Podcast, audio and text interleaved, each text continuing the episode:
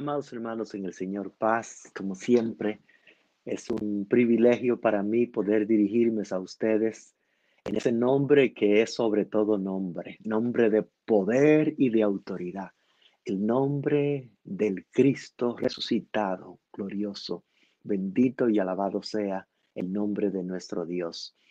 Pues esa tarde, con la ayuda de nuestro Dios, vamos a estudiar su divina palabra el tema para esta tarde se intitula El altar de Dios.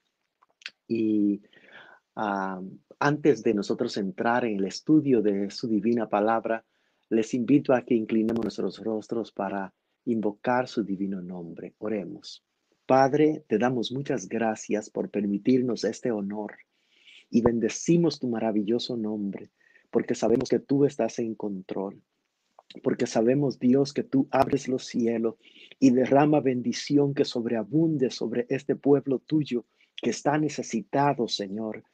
Padre, gracias porque contamos con tu favor, contamos con tu bendición, divino Señor. A ti sea la gloria y la honra, divino Dios. Recibe, Padre, nuestra gratitud por lo que tú harás esta tarde en favor de tu pueblo que está necesitado, Señor de tu bendición, divino Señor. Y solo tú puedes hacer esto, porque no hay nadie que pueda hacer las obras maravillosas que tú haces a través de tu palabra y de la manifestación gloriosa de tu Espíritu Santo en cada mente y en cada corazón. En el nombre de Jesús. Amén. Ah, como dijimos, nuestro tema es el altar de Dios. ¿Y qué es altar? La definición de altar es piedra destinada para ofrecer sacrificios, para matar animales y en ese tiempo presentarlo ante la presencia de nuestro Dios. Entonces,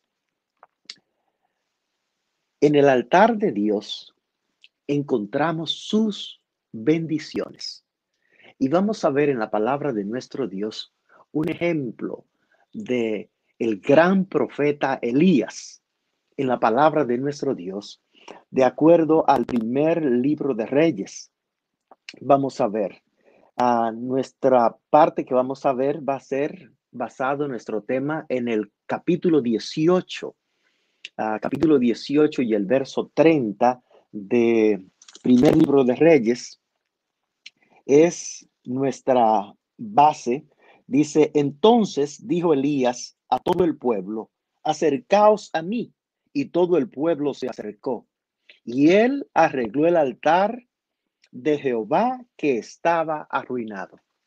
Pero antes de esto, quisiéramos ver un poquito qué estaba pasando antes de que llegáramos a este punto.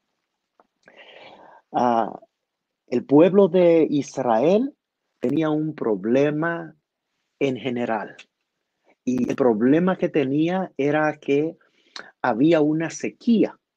¿Por qué? Porque Dios mandó al profeta Elías que le dijera a Acab, de acuerdo al capítulo 17 y el verso 1, que iba a haber una sequía por tres años y medios y que no iba a haber lluvia, sino por la palabra de Elías para el pueblo del Señor. Pero este pueblo se encontró en una situación y es que tenía un rey, pues que, que no amaba al Señor. Era un, un rey que estaba alejado de Dios. Era el rey Acab. Dice, por ejemplo, si nosotros miráramos esta parte, el capítulo 16, primer libro de Reyes, capítulo 16, desde el verso 30, dice, y reinó Acab, hijo de Omri, sobre Israel en Samaria 22 años. Y Acab, hijo de Omri, hizo lo malo ante los ojos de Jehová, más que todos los que reinaron antes de él, porque le fue ligera cosa andar en los pecados de Roboán, hijo de Nabat, y tomó por mujer a Jezabel, hija de Etal, de Edbaal, rey de los Sidonios, y fue y sirvió a Baal y lo adoró. E hizo altar a Baal en el templo, en el templo de Baal que él edificó en Samaria. Y dice la última parte del verso 33, que hizo todo eso para provocar a ira a Jehová, Dios de Israel. Entonces el pueblo estaba luchando con esta situación adversa a ellos de que tenían un rey que estaba alejado de Dios, que no le gustaban las cosas de Dios. Y aparte de eso, se vino y se casó con una mujer que no era del pueblo de Dios. Y esta mujer, Isabel, pues era una mujer que era adoradora de Baal. y sabemos que Baal era un, una deidad cananea. Pero es, esta mujer, ah, como ella era devota y adoradora de, de Baal, entonces dice la palabra que destruía a los profetas de Jehová. Capítulo 18, si pueden ir conmigo capítulo 18, si tienen sus Biblias por ahí, primer libro de Reyes, capítulo 18 y el verso 4, porque cuando Jezabel destruía a los profetas de Jehová, ahí está la parte que nos, interesa en el tema. Entonces ella destruía a los profetas de Jehová, lo quiero quitar. Y entonces, ¿qué pasó, hermanos? Que en esa este, búsqueda que ella tenía de quitar al Señor, Yahweh o Jehová era el Dios nacional de Israel. Pero, ¿qué pasó? Que este, Jezabel ahora quería entronizar, de acuerdo a una nota del interlineal eh, de la del trasfondo cultural hebreo español, dice que ella quería entronizar a Baal en vez de Yahweh o Jehová en el pueblo. Y si ustedes vieron en el verso que nosotros, eh, nosotros leímos para empezar, ¿qué hizo esta mujer? ¿Qué había pasado? El altar de Jehová estaba arruinado o estaba destruido. Y es muy probable que esta misma mujer, Jezabel, lo, lo había destruido o lo hubiera mandado a destruir el templo de Jehová. Ahora bien, entonces, hermanos, ¿qué sucede? Que ahora, en esta situación de que el altar de Dios está arruinado, viene y, sucede que había entonces una lucha entre, en el pueblo. Había una lucha en el pueblo para quién ellos iban a adorar, a pedir que le ayudara. Y de acuerdo al trasfondo cultural hebreo, dice, hay una nota, dice tres factores en la contienda. Dice, el primero era, el fuego es un indicador de la presencia de Dios. El fuego ha acompañado a Yahweh en sus apariciones o la teofanía, es decir, las manifestaciones de nuestro Dios.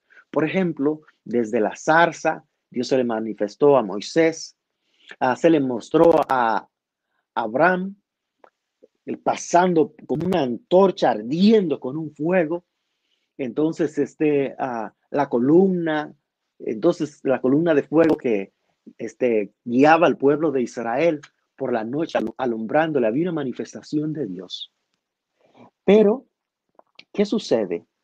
Que el fuego estaba, el fuego estaba vinculado al Dios con D minúscula de la tormenta, de la tormenta y relámpagos. Siendo Baal el Dios de la tormenta, se le describía sosteniendo en su mano saetas, saetas de relámpagos. Por esa razón, el texto, los textos hablan de él como si resplandeciera con fuego o relámpagos y los devotos de él, los seguidores de él, lo consideraban como el Señor del fuego. Entonces aquí está Jehová, que en sus apariciones se manifestaba mostrando fuego muchas veces. Y aquí entonces estaba Baal, que estaba, se conocía como el dios de la, con minúscula, de la de la tormenta y de los relámpagos. Entonces, como el pueblo de Israel se había alejado del altar de Dios, había entrado esa confusión en ellos. Entonces, el tercer factor que había es que el fuego representa la aceptación del sacrificio. Entonces, por eso Elías está diciendo en, el capítulo 18 que vamos a ver, que el Dios que responda con fuego, este es Dios, este es el Dios. Aquí está. Entonces, ¿qué sucede?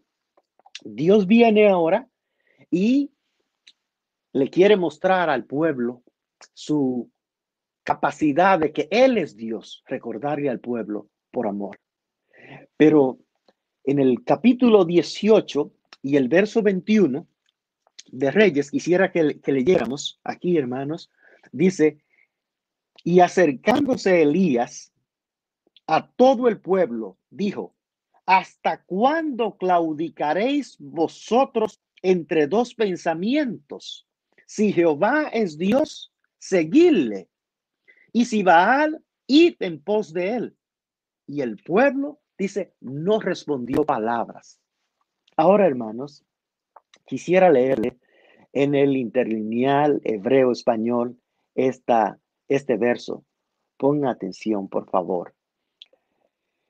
Dice, y se acercó a Elías todo el pueblo y dijo, ¿hasta cuándo vosotros andaréis cojeando sobre las dos muletas?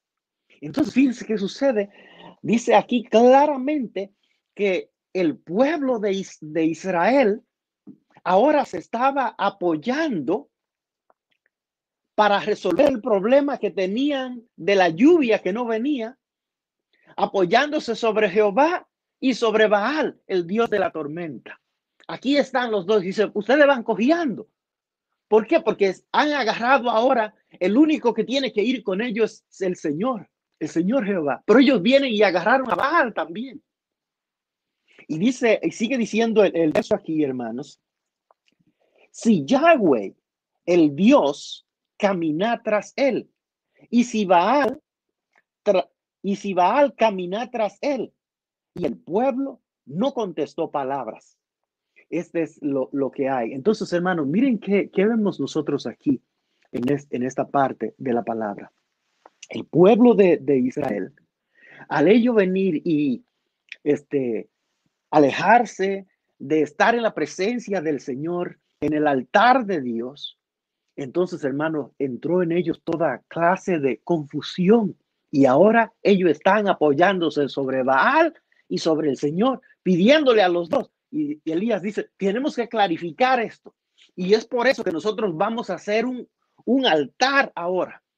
Y vamos a ver quién va a responder con fuego. El que responda con fuego, ese sea el Dios de Israel verdadero. Entonces, fíjense, hermanos, qué sucede aquí. En el verso 30 de este verso, de este capítulo, dice, entonces dijo Elías a todo el pueblo, acercaos a mí.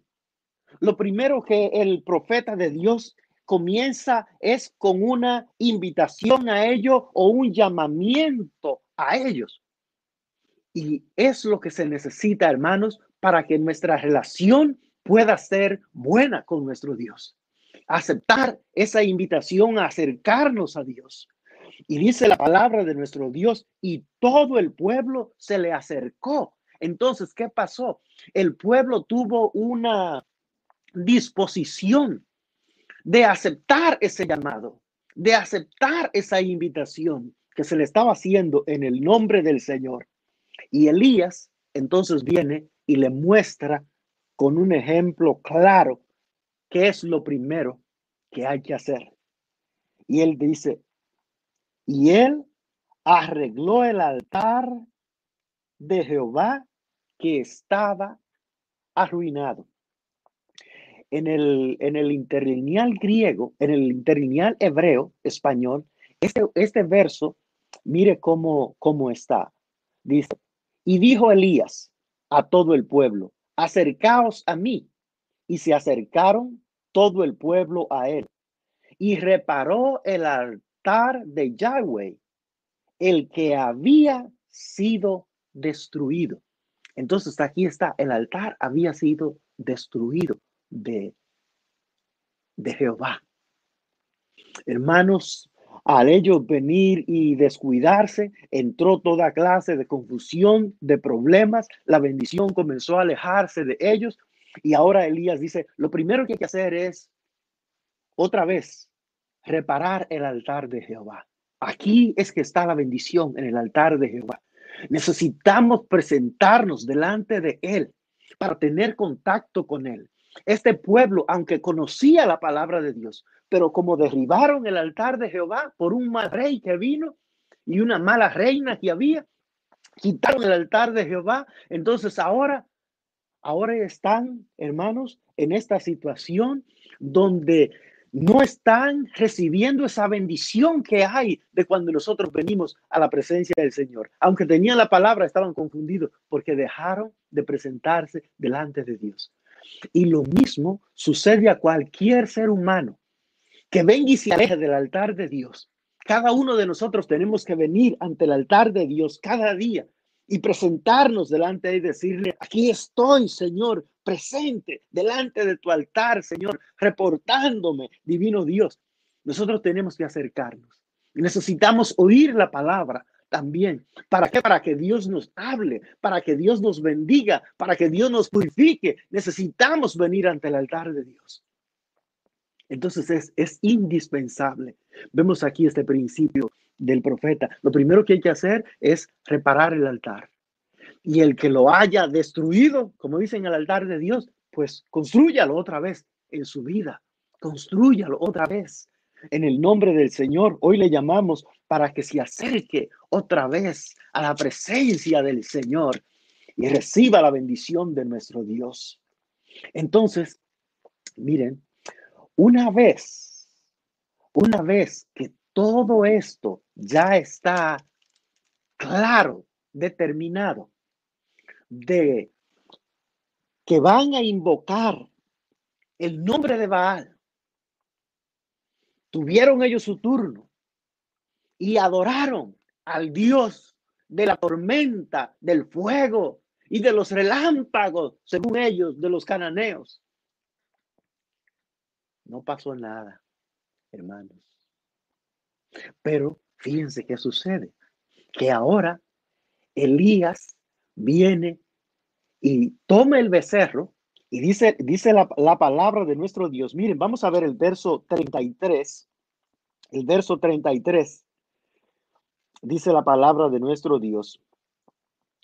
Preparó luego la leña y cortó el buey en pedazos y lo puso sobre la leña y dijo, llenad cuatro cántaros de agua y derramadla sobre el holocausto y sobre la leña. Y dijo, hacedlo otra vez. Y otra vez lo hicieron. Dijo, hacedlo aún una tercera vez. Y lo hicieron una tercera vez. De manera que el agua corría alrededor del altar.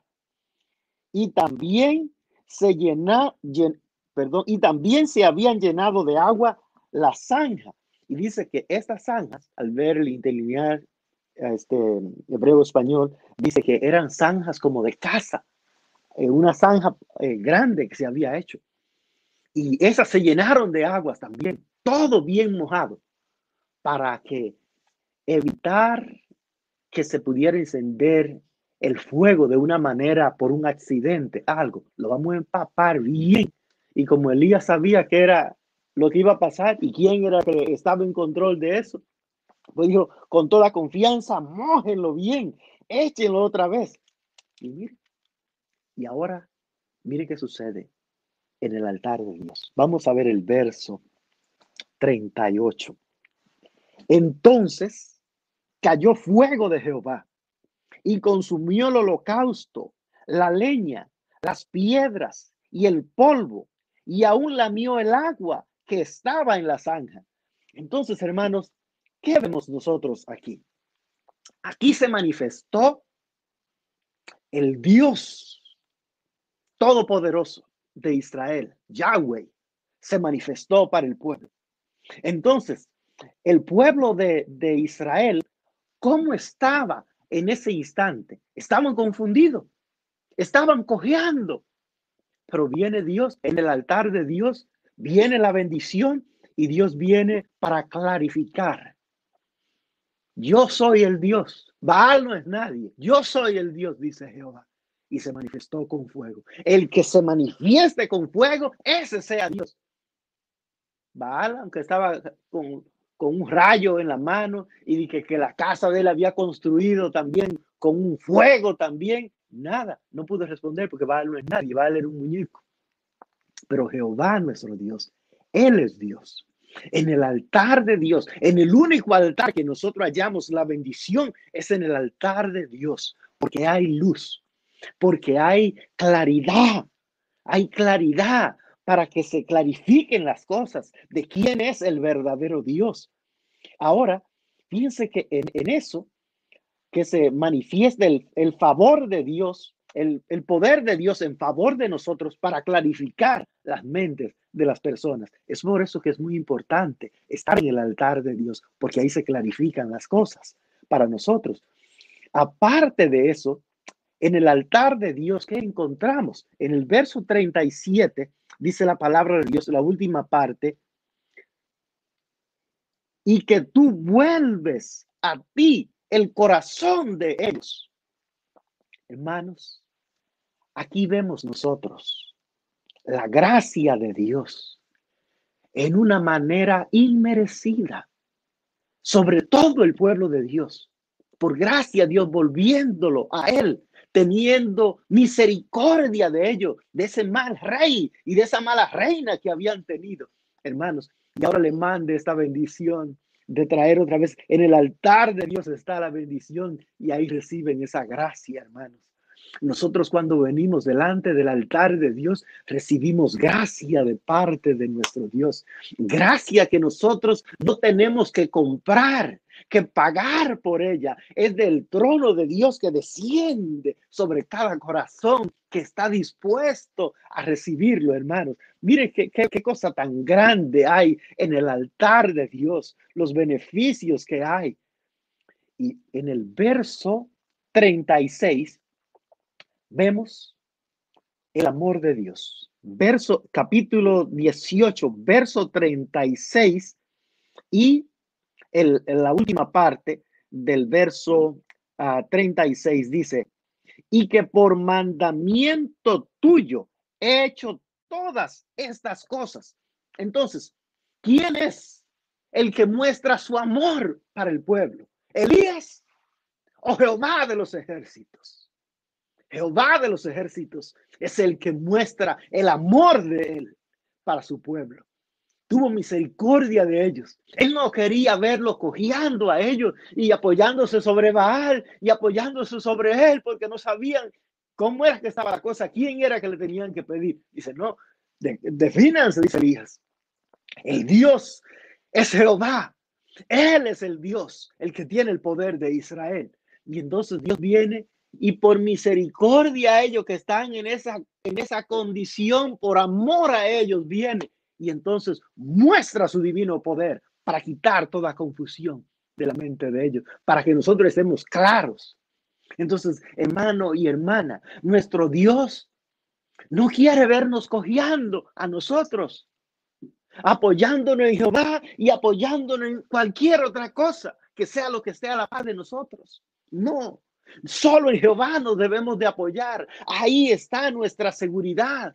Ahí está nuestra victoria en el altar de Dios, delante de Jehová, nuestro Dios. Entonces, vimos nosotros, hermanos, en el verso 38, que hay seguridad y hay confirmación de que Jehová es el Dios de Israel. Entonces, hermanos, fíjense que por eso, por eso es de suma importancia venir al altar de Dios. Ahí Dios nos recuerda que Él es nuestro Dios, que Él es ese Dios todopoderoso, obrando en favor de nosotros, y que lo que nosotros ah, podemos necesitar y necesitamos podemos pedirle a Él que es el Dios del cielo y de la tierra, y Él nos va a dar lo que nosotros necesitemos de acuerdo a su gran bondad. Todo lo tenemos en Él, pero tenemos que venir delante de su altar para recibir la bendición. En ningún otro lado está esa bendición, solamente delante del altar de nuestro Dios, hermanos. Y amigos también. Miren, vamos a ver cómo esa, esa bendición que hay en el Señor. Miren, el pueblo, en este mismo verso 38, vemos algo. El pueblo estaba, este, que no, dice cuando el, en el capítulo, en el verso 21, de aquí, cuando Elías le dice, ¿hasta cuándo, verdad? Este, ustedes se van a apoyar en dos muletas. Y él entonces le dice que se decidan a irse por cuál Dios se van a ir, pero que se decidan, que caminen tras él. Dice que el pueblo no respondió palabras. Entonces, ¿qué indica eso? El pueblo no responde palabras. Aunque el profeta de Dios le está diciendo ahí la palabra a ellos, hermanos, todavía ellos no agarran el mensaje aunque el profeta de Dios le está diciendo, no agarran el mensaje.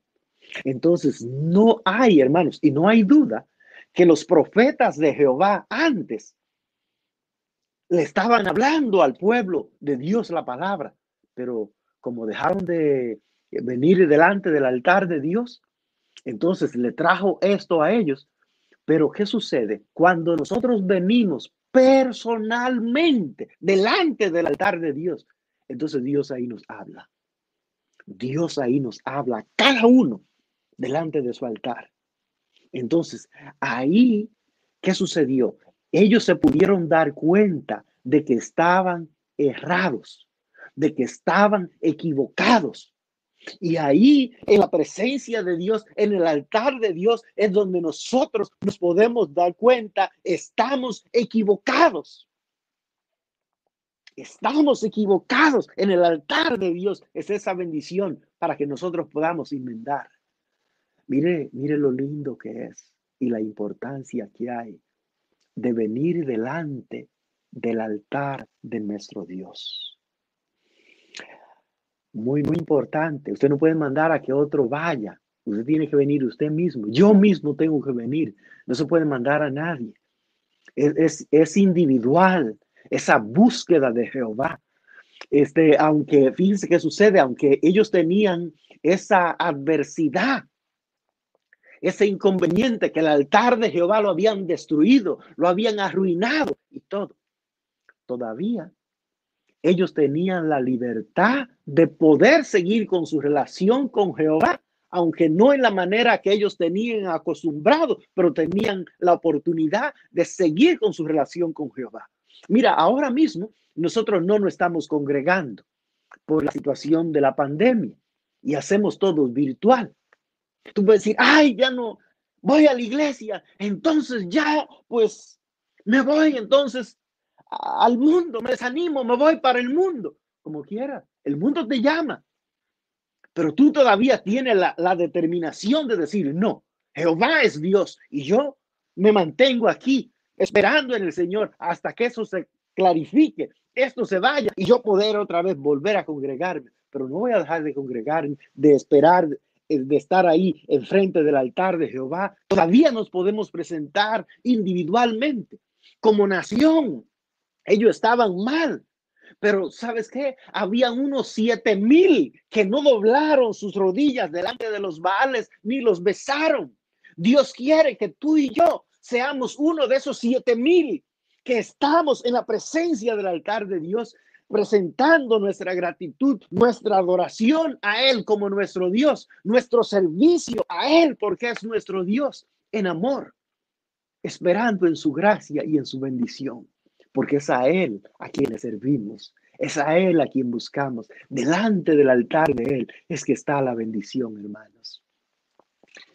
Y mire cómo, cómo es del lindo Dios. Que primero Él clarifica eso. Yo soy el Dios. Yo soy Dios a su pueblo. Entonces ahora viene Dios y va a mandar la lluvia, como ya vamos a ver. Pero antes, quisiera que miráramos, hermanos, y pensáramos un poquito sobre esto. Miren, ahí en el pueblo estaban los adoradores de Baal por esa campaña del rey y de Jezabel. Y siempre hay gente que se quiere congraciar con el que esté en autoridad para irse, para obtener el favor de esa gente. Y así, ahí, esa gente. Fíjense cómo es de lindo nuestro Dios. Aún acá, que había hecho todo lo que había hecho para provocar a ira al Dios de Israel. Y había adorado a Baal y le había servido a Baal y los otros que estaban ahí también que habían hecho eso. Fíjense que cuando Dios viene y muestra su gloria para clarificación y todos, también a ellos le mostró la gloria para que vieran también que Él es Dios y así es el Señor. Que aún a la gente que no conoce, aunque ha hecho lo malo, todo, Dios como quiera, muestra su amor y le da su favor y dice, aquí estoy. Y se muestra en una manera sobrenatural para clarificación. Ese es nuestro Dios. Ahora, miren qué sucede. Vamos a ver el verso 45. Verso 45 y 46. Y aconteció, estando en esto, que los cielos se oscurecieron con nubes y viento, y hubo una gran lluvia. Y subiendo acá, vino a Jezreel. Entonces, hermanos, ¿qué hace Dios nuevamente para mostrarle a Acab y a todo ese pueblo, los otros que no creían? la bendición de Dios para ellos también. Pero ¿a dónde nació todo eso? En el altar de nuestro Dios. Ahí es que viene la bendición. Y dice el verso, y la mano de Jehová estuvo sobre Elías, el cual ciñó sus lomos y corrió delante de Acab hasta llegar a Jezreel. Entonces, aquí viene la mano de Dios y toma al profeta Elías, y aunque Acab va sobre caballos corriendo, la mano de Dios es sobre Elías y Elías corre más rápido que los caballos adelante de 30 kilómetros y llegó antes que acá, allá, a donde iban a Israel. ¿Por qué? Por la mano de Jehová. Nuevamente, hermanos, Dios mostrándole su misericordia, su amor y su poder. Poder primero sobre acá, de que Él es el que tiene el poder sobre la lluvia, sobre el cielo, sobre las nubes. Todo le mostró ahí y nuevamente le muestra su divino poder otra vez al hacer otro milagro delante de él para que crea. Ese es nuestro Dios. Un Dios maravilloso, pero todo esto, hermano, nace en el altar de Dios. Así es que, hermanos, en el altar de Dios encontramos las bendiciones de Dios. Y nosotros debemos de preguntarnos, hermanos, ¿cómo está el altar de Dios en nuestras vidas? ¿Cómo está el altar de Dios, hermano, hermana, en tu vida? ¿Cómo está? ¿Está descuidado? ¿Está arruinado? ¿Está destruido? ¿Cómo está? Es muy importante que nos preguntemos, ¿cómo estamos? Presenta delante del Señor a la semana, hace una oracióncita por ahí, Dios, gracias que me levanté y ahora este, ya me voy para mi trabajo, en nombre de Jesús, amén, ya. Y estás solo ahí o tú quieres venir a pararte delante del altar de Dios. ¿Cómo está? Es algo que nos, debemos de preguntar. Y solamente, fíjate, esta es una pregunta sencilla, pero profunda a la misma vez. Y Solamente nosotros, cada uno de nosotros sabemos cómo estamos y nuestro Padre Celestial, que todo lo sabe, todo lo ve y todo lo oye. La, la otra cosa que nosotros, la otra pregunta que debemos hacernos es, ¿qué estamos ofreciendo a Dios en su altar? ¿Qué estamos ofreciendo? ¿Qué estamos ofreciendo a nuestro Dios? Solo tú y yo sabemos qué estamos ofreciendo. Pero nos convertimos de los ídolos a Dios para servir al Dios vivo, a Jehová de los ejércitos y a ese Cristo resucitado, glorioso, invicto, que está a la diestra de Dios ahora intercediendo por nosotros para que nosotros tengamos la victoria sobre las situaciones que vienen a nuestras vidas. Y la otra pregunta que hay es la última pregunta. ¿Por qué estamos ofreciendo a Dios lo que estamos ofreciendo? ¿Cuál es el motivo que hay detrás de esto? Es muy importante. Todo lo que no sea movido por el amor a nuestro pastor en gratitud a Él, buscando la gloria y la honra de Él, no tiene sentido, hermano. Todo lo que hacemos delante de su altar tiene que ser para darle gloria y honra a nuestro Dios, en amor, en mansedumbre, y sencillez de corazón por la gracia de nuestro Dios. Así es que, hermanos, en el altar de Dios encontramos sus bendiciones. En conclusión, siempre existirán ocasiones de tropiezos como le pasó al pueblo de Israel. Pero la determinación la tenemos nosotros de permanecer en el altar de Dios. Es tu responsabilidad y la mía de estar ahí si queremos seguir recibiendo su bendición. Si alguien tiene el altar descuidado o destruido en su vida, hoy puede rectificar y volverse a Dios, arrepintiéndose, pidiendo perdón y apartándose del mal. Vale la pena regresar al altar de Dios y disfrutar de sus ricas bendiciones. Así es que Dios les bendiga, mis hermanos, y paz.